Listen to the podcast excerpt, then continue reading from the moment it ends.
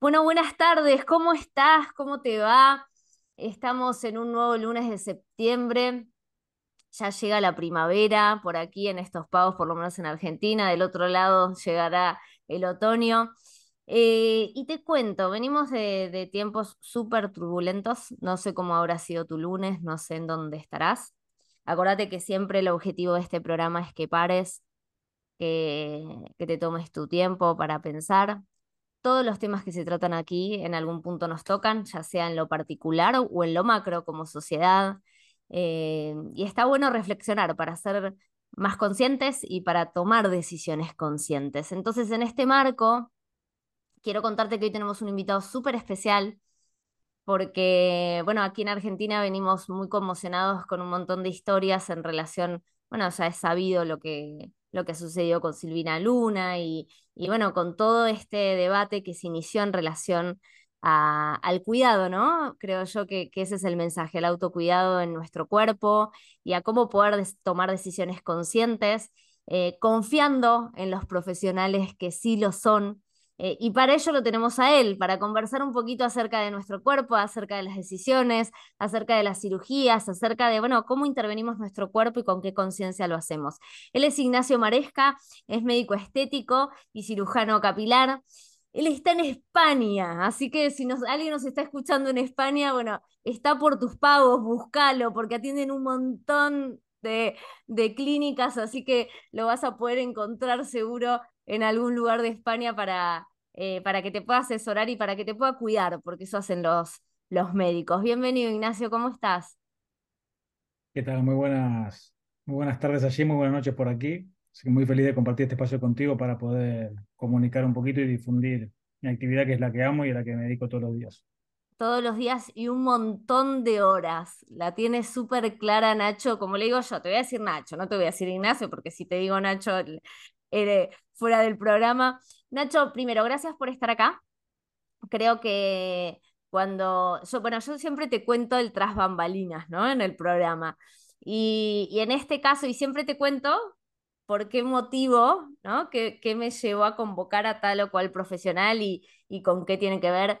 Y en este caso, para mí, eh, Nacho, eh, es esa voz que me parece que puede traer mucho eh, de la conciencia a las personas al momento de entender que podemos confiar y que esa confianza no es ciega, que esa confianza es con autocuidado y con conocimiento, y esa confianza es con información. Entonces, la idea, Nacho, es esto, ¿no? Es poder escucharte. Ahora vamos a abrir con algunas preguntas, eh, pero gracias por estar acá, porque creo que tenés una mirada muy importante de ese ser humano que va a atenderse con vos, no solamente de lo que hay que hacer como intervención, ¿no? Así que te agradezco por estar acá. Vale, abrimos, abrimos con preguntas. Abrimos.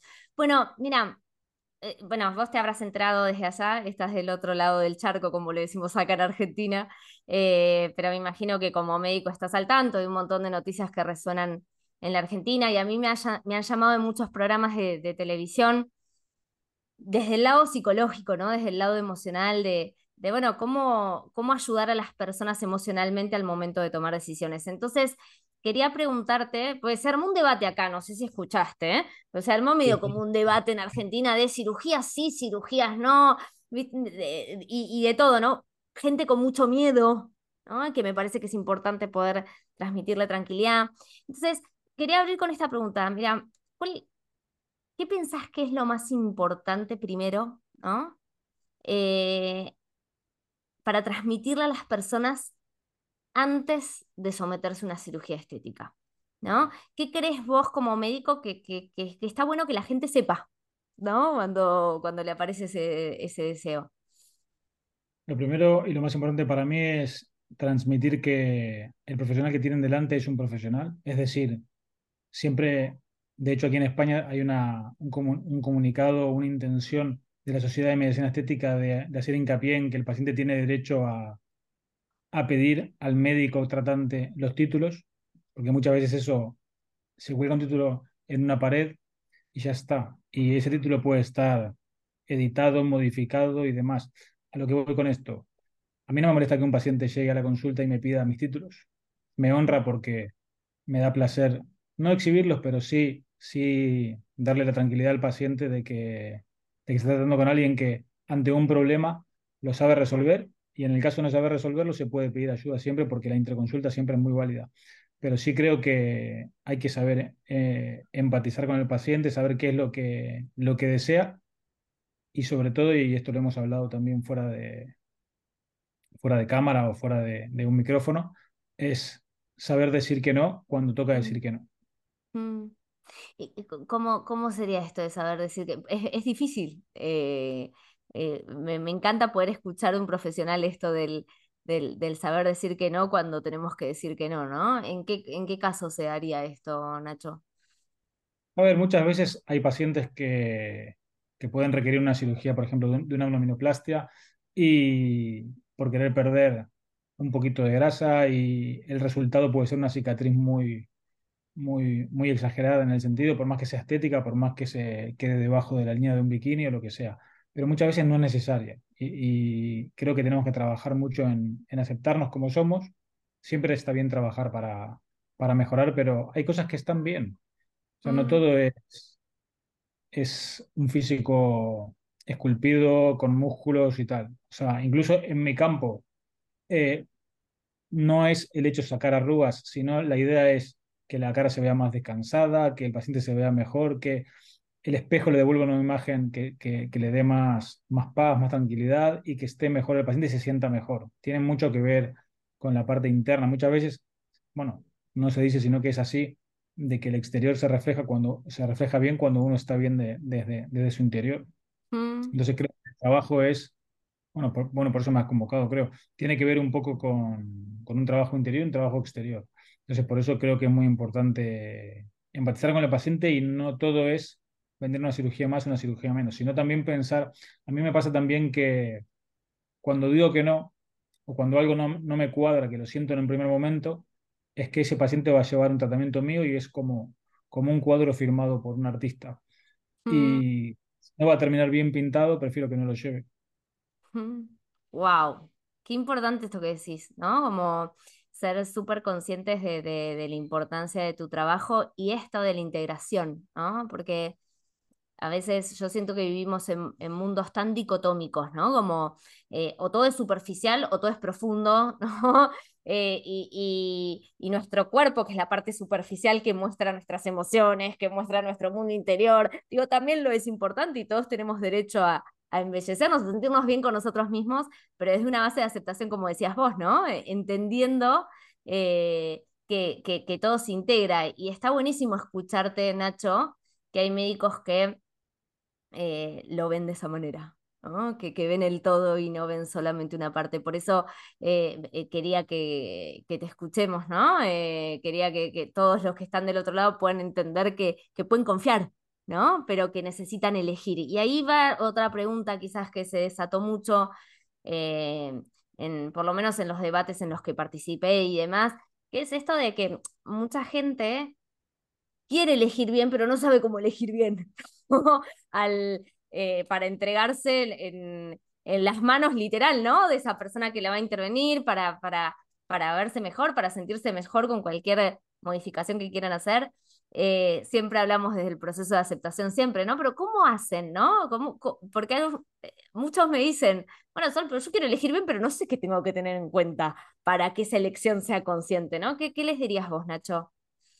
A ver, lo primero es, porque además me ha pasado, sí tener en cuenta el número de seguidores en Instagram, por ejemplo, pero a mí me ha pasado de pacientes que me dijeran, me pinché con tal porque tiene 50.000 seguidores. Y por ahí ni siquiera es un médico calificado, me refiero.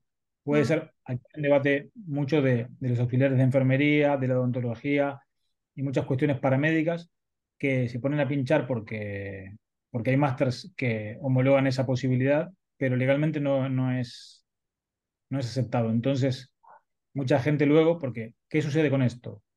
Tú te pinchas con alguien que no está calificado y por ahí te sale más económico porque obviamente compran el producto en una página web o lo que sea y no es legal, pero claro, el tema es, ¿qué pasa cuando surge un error y surge un efecto adverso, una complicación? No solo se paga el producto, muchas veces los pacientes dicen, bueno, pero tú una jeringuilla vale 100 euros y la cobras a 400. Sí, claro, pero te está cobrando el tratamiento, porque no se vende una jeringa de ácido hialurónico, sino que se vende un tratamiento con un resultado con un nivel de pericia acorde y además con la posibilidad de que si surge un efecto adverso, tener la posibilidad de, de resolverlo. Entonces tú me dices, pues, ¿cómo se elige un buen médico? Pues, un médico, no, no un buen médico, sino un médico que te dé la tranquilidad y, y la confianza para poder, para poder entregar tu cara o tu cuerpo a ese médico, tiene que ver mucho con, creo yo, con alguna referencia que tengas. Sobre todo a mí me viene mucha gente referida de, ¿por qué? Porque ese cuadro bien pintado lleva a que el paciente diga, pues, ¿qué haces en tu cara? o ¿Cómo te cuidas? Tal. Entonces, muchas veces ese paciente referido es el mejor y, y también tener cuidado, lo que te decía, con, con el número de seguidores que no siempre es proporcional a la experiencia o la pericia del médico. Mm. Eh, eh, eh, está bueno esto porque muchas veces vemos en términos de números, ¿no? las cuestiones y muchas veces esos números no son reales, ¿no? y, además esto, vos dijiste algo al principio del, del programa em, que me parece súper importante, que vos, que para vos es un honor, que te sentís súper bien cuando te, te, piden que les muestres tu, título, ¿no? Y, y, todo lo que te avala el poder ejercer como profesional. Eh, y, me parece que, que, eso también es información, ¿no? Porque el que no tiene nada que ocultar no, no tiene por qué enojarse frente al pedido de información, ¿no? Eh, y, y, quizás muchos médicos, se me ocurre ahora, ¿no? Con, eh, con esta pregunta de cómo elegir un profesional, quizás muchos médicos no dan información, ¿no? Y, eso no está bueno, va, no sé cómo lo manejas vos con tus pacientes cuando te piden información, cuando quieren saber qué producto, ¿no? Eh, qué producto vas a utilizar, qué procedimiento vas a hacer, cómo, eh, qué, qué, tenemos derecho los pacientes, ¿no? Eh, a saber eh, previo a una intervención. A ver, sea una intervención quirúrgica o médica ambulatoria, eh, yo creo que es muy importante, sobre todo la, entrevista médica, en, lo que tiene que ver con la relación médico-paciente. Es decir, por ahí un procedimiento eh, a nivel médico-estético o, o, una cirugía no lleva tanto tiempo, o a veces una cirugía lleva más tiempo que un procedimiento de una rinomodelación o un relleno de labios o una toxina botulínica, un botox. Pero lo más importante es el, el periodo previo a la entrevista médico-paciente en la que el paciente se saca las dudas, el paciente hace sus preguntas, el médico las responde. Ese es el periodo más importante porque eso es lo que nos hace caminar juntos, lo que nos hace, lo que te decía antes, ante un efecto adverso poder resolverlo porque es fácil cuando todo sale bien, pero lo importante es que cuando salga mal el paciente tenga la confianza de llamar al médico, de decirle esto que tú me has dicho, de que si cambiaba de color tal cosa o si se modificaba, si es total, hacer un seguimiento del paciente en las clínicas con el auxiliar o con la chica que está eh, en el teléfono y tal, hacer un seguimiento por WhatsApp mismo, pedir fotos y si sucede algo, acudir, porque esta especialidad nos, nos, nos, nos obliga, amo esto y, y, lo hago con todo el cariño, pero muchas veces es tra trabajar fuera de hora y no, no, es cumplir un horario y a las 6 de la tarde estoy fuera, porque muchas veces te llaman que tienen una complicación y hay que estar y hay que acudir porque no todo es... Es una especialidad que está muy de moda también y mucha gente se dedica por dinero y se pierde un poco esa, esa pasión, esa, ese vivir 24 horas para la especialidad. O sea, no, no, no todo es dinero. Yo creo que el dinero viene consecuencia de la pasión que uno le pone a la especialidad y el cariño que le brinda a los pacientes. Que por supuesto que tenemos malos días, pero también nos tenemos que permitir tener malos días, pero eso no quiere decir que yo pinche mal a un paciente. Puedo tener una cara más larga un día o ser más simpático otro, pero el paciente se va a llevar el mismo resultado que es el, el, más perfecto que pueda conseguir y, y un resultado en excelencia. Mm. Y qué bueno esto que decís, eh, yo te escuchaba, ¿no? Esto de, de la entrevista previa con el paciente, ¿no? Eh, la entrevista clínica en la cual bueno, el paciente puede hacer un montón de preguntas acerca de, o ya sea para terminar de tomar una decisión o no, o, o ya sea con una decisión ya tomada, ¿no? Porque me imagino que deben llegar pacientes en distintas instancias, eh, pero además el seguimiento, ¿no? Entonces, yo escuchaba y escuchaba como un proceso más que una intervención, ¿no? Como, como una película en la relación médico-paciente más que una foto de ese momento y de esa intervención, ¿no? Eh, eh, ¿Es así, es, Nacho? Es tal cual, pero eso es clave porque hay que entender también que el procedimiento en sí puede durar, por ejemplo, una toxina para infiltrarla son 5 minutos o 10 a nivel técnico me refiero, pero mm. lo importante es entender que el ácido hialurónico, que ciertos productos eh, generan lo que se llama una huella estética. Eso quiere decir que tienen, acorde a cómo se pinchen, en el plano que se pinchen, la cantidad de producto que se pinche, como no se reabsorben del todo, eso va a generar consecuencias a futuro. Como antes se pinchaban rellenos permanentes y hoy se está viendo que esos permanentes generan una alteración en el cuerpo y muchas veces al pinchar un labio hay que retirarlos y pinchar luego hialurónico. Es decir, hay que pensar también a futuro lo que uno hace hoy que tiene repercusión en la cara. Dentro de, quiero decirte, tú tienes 20 años, 30, te estás pinchando y te vas a pinchar hasta los 70 o hasta los 80. Entonces, si te pincho mal, te puedo deformar la cara en un corto plazo. Entonces hay que pensar muy bien que eso genera lo que te he comentado como una huella estética que es que va a tener una consecuencia en el futuro, buena o mala. Entonces eso hay que tenerlo en cuenta y hay que contemplarlo. Por eso es la importancia de lo que tú decías del seguimiento. No es pincho el paciente y el paciente se va. Porque muchas clínicas trabajan con el flujo de pacientes. Pero lo importante es fidelizar al paciente y generar un paciente que sea que sea fiel a la clínica, que sea fiel a su médico en cierta manera, porque hay mucha, mucha cuestión de cambio de médico en esto. Y es importante, sobre todo, que esa cartera de, de, pacientes o de clientes que tengas confíe en la clínica, confíe en el médico y hacer un trabajo a largo plazo. Es fundamental. Mm. Y es lo más difícil también, ¿eh? Mm. Por supuesto. Por eso, por eso lo, lo, lo rescataba, porque me parece que hay, eh, digo, la confianza es, yo siempre digo, por supuesto de lo que me dedico yo, ¿no? Desde la parte psicológica, que la confianza es como el, lo que cavamos para construir el edificio, ¿no? Es como ese agujero que hacemos que va a sostener la base en toda relación. Y en este caso, ¿no? Que, que uno entrega su cuerpo, que confía, la confianza es, es, esa construcción, ¿no? En ese vínculo que, que me imagino que, que, es un proceso más que un momento, por eso lo resaltaba. Ahora, ¿cuándo, eh, Nacho, cuándo ¿Cuándo sí, cuándo no? Viste que está esto de, eh, desde tu mirada, ¿eh? como médico, y quizás en algún ejemplo que te haya pasado, ¿no? Que, que hayas tenido que decirle que sí a algún paciente frente a alguna intervención que se quería hacer. Digo, ¿qué aspectos o qué indicadores tomar en cuenta para, bueno, sí, sí, está re bueno este cambio, ¿no? Porque es, esto que vos decías, como es adentro es afuera y yo soy un todo, no es que es una cosa o la otra y, está bueno eh, poder rediseñarnos desde ese lugar también. ¿Y cuándo no? ¿Cuándo no va por ahí, por decirlo de alguna manera? ¿Qué, qué, qué cosas me dirías como indicadores, como médico, eh, sobre todo para los pacientes, a tener en cuenta? A ver, sobre todo creo que lo, primero es diferenciar dos cosas. Que, el médico, quiero decirte, hay, hay, una situación en la que uno te puede vender algo y uno te puede proponer algo porque realmente lo ve. Es decir, yo muchas veces le digo al paciente, no lo voy a hacer porque no lo veo, no lo termino de ver. Y si lo veo, te voy a convencer no desde vendértelo y tener una retribución económica, sino que necesito que te lo hagas porque te vas a ver bien. Y, y eso es como que, a mí me han dicho muchas veces, pero se nota que te gusta lo que haces, tal, no sé pero tiene que ver con eso que te decía. ¿Y cuándo decir que no? Depende. A mí me han dicho pacientes de 25 años que se querían pinchar de nuevo el pómulo y les dije, mira, no es tu momento, creo que no mm. toca, toca que puedas tener mm, eh, un proceso de envejecimiento y cuando toque, sí a temprana edad hacerlo, pero le dije literalmente, sal de aquí, tómate unas cervezas y olvídate. Por supuesto que me llevé una bronca de la dirección médica y me dije, de la dirección clínica y me dijeron que estaba vendido, que no sé qué, y le dije, no me importa. Si no quieres que trabaje más aquí, me voy. Porque si no lo veo, no lo hago. Mm.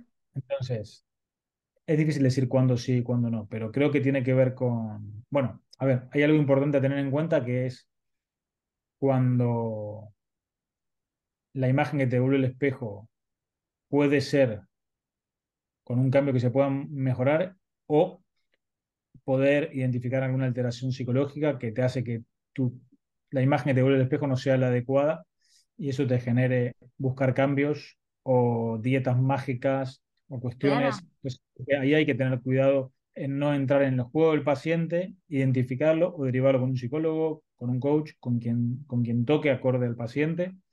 O, y, y, lo que te digo, saber decir que no, cuándo decir que no y cuándo ir para adelante y decir que sí. Pero creo que tiene que ver un poco con eso. Y en la relación médico-paciente, en la entrevista esa previa que hacemos, es bastante fácil de identificar porque muchas veces el paciente viene con, eh, quiero el labio de tal, y el labio de tal no se puede conseguir porque esa persona es única e irrepetible. Entonces, podemos conseguir una mejora en tu labio, un aumento de volumen o lo que sea, pero el labio de tal es de tal, no es de Eh, nadie más. claro, totalmente. Mira, eh, viste que es- este programa se llama Tu mejor versión, ¿no?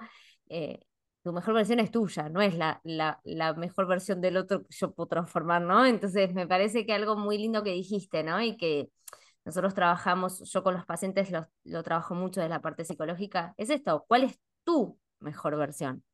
Y mejor versión tampoco es perfecto.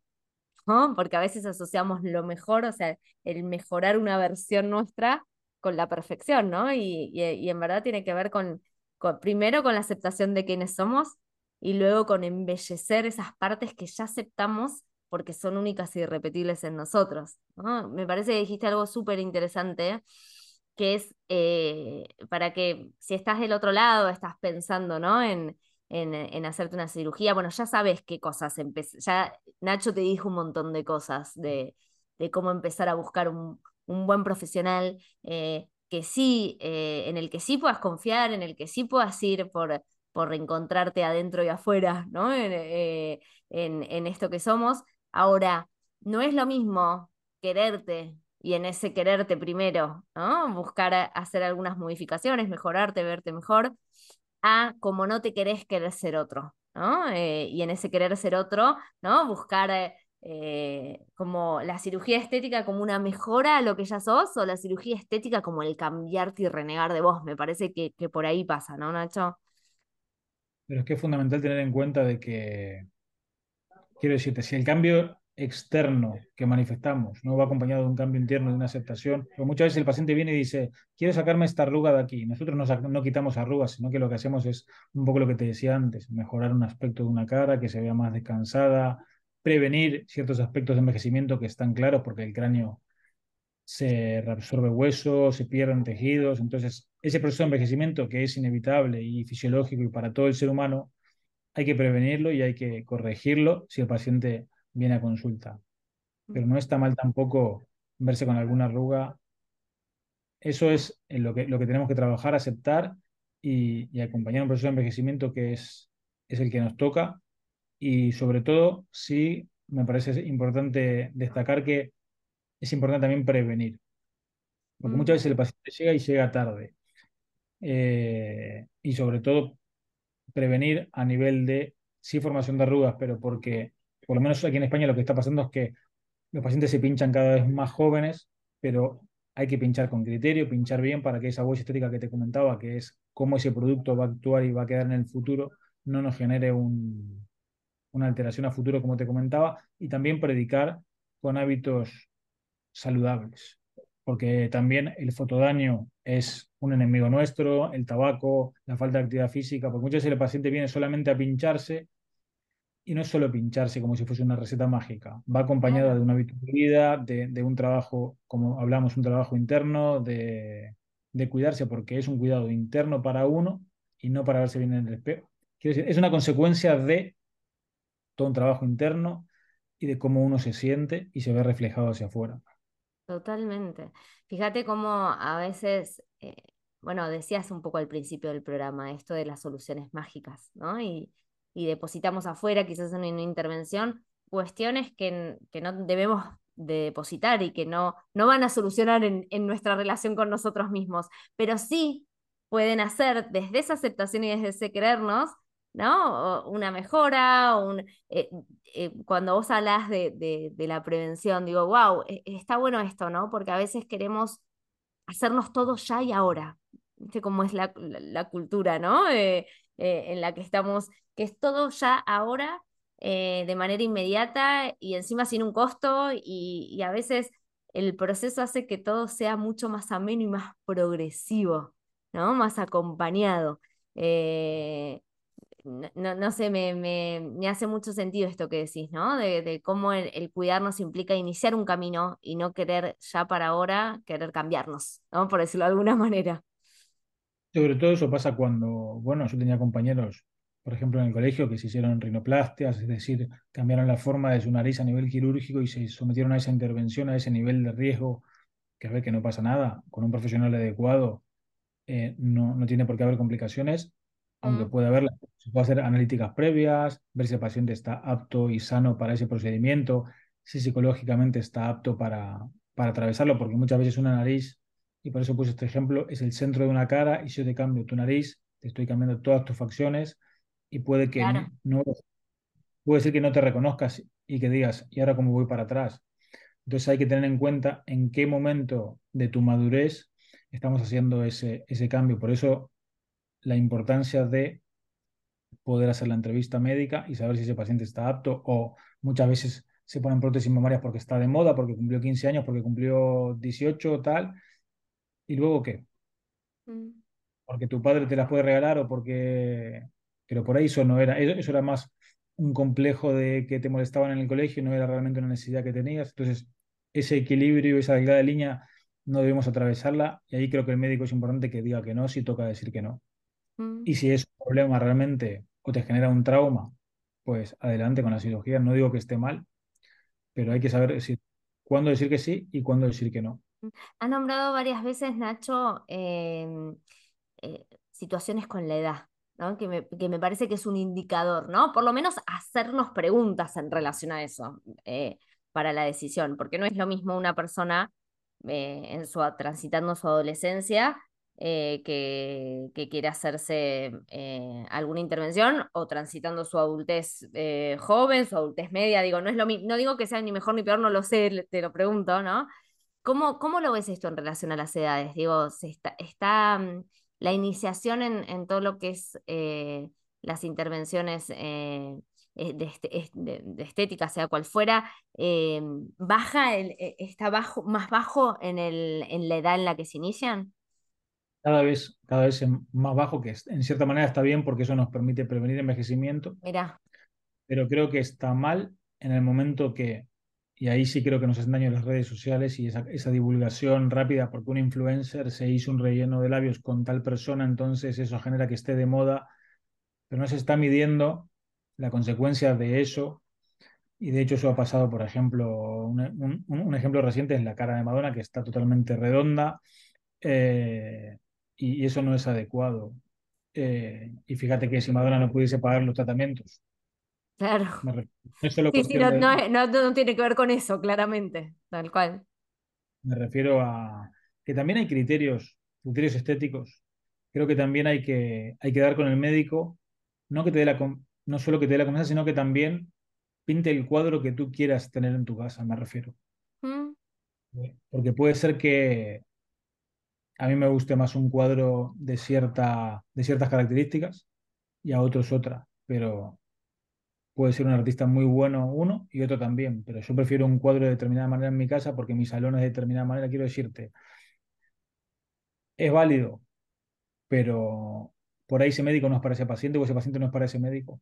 Y ahí es donde hay que saber, hay que saber eh, decir que no o derivar, o también hay que ser, hay que ser responsable y, y profesional para saber derivar y, y saber que ese paciente no es para ti y es adecuado para otro médico, mm, porque ganamos todos tal cual. de esa. Tal cual. Y, hay algo que, que tomo esto que, que me dijiste y para, para ir cerrando, me parece que, mirá como hay, hay mucha información, ¿no? Que nosotros como pacientes no sabemos. Esto de, que dijiste de la prevención es re importante. La edad es un factor que por algunas cuestiones puede ser positivo para algún tipo de intervenciones, que para otras no, que para algunas personas no. Eh, por ejemplo, yo me llevo eso, no lo, no lo sabía desde el lado médico y está buenísimo. Eh, pero además esto, ¿no? ¿Cómo, eh, cómo elegir médicos que, que nos vean en quiénes somos? ¿No? Esto que vos decís, cada persona es única y distinta, ¿no? Y primero ver quién es el otro y vos saber quién sos, ¿no? Eh, para después elegir, ¿no? Desde esa aceptación qué, qué cambiar y de qué manera, ¿no? Pero también hay que saber decirle a ese paciente de 20 años que no se expone al sol, que no fuma, que tiene mejor calidad de piel que el paciente que sí lo hace. Porque hay pacientes de 50 años que están muy bien porque utilizan su rutina de crema diaria, porque no se exponen al sol, porque no fuman, porque se alimentan bien.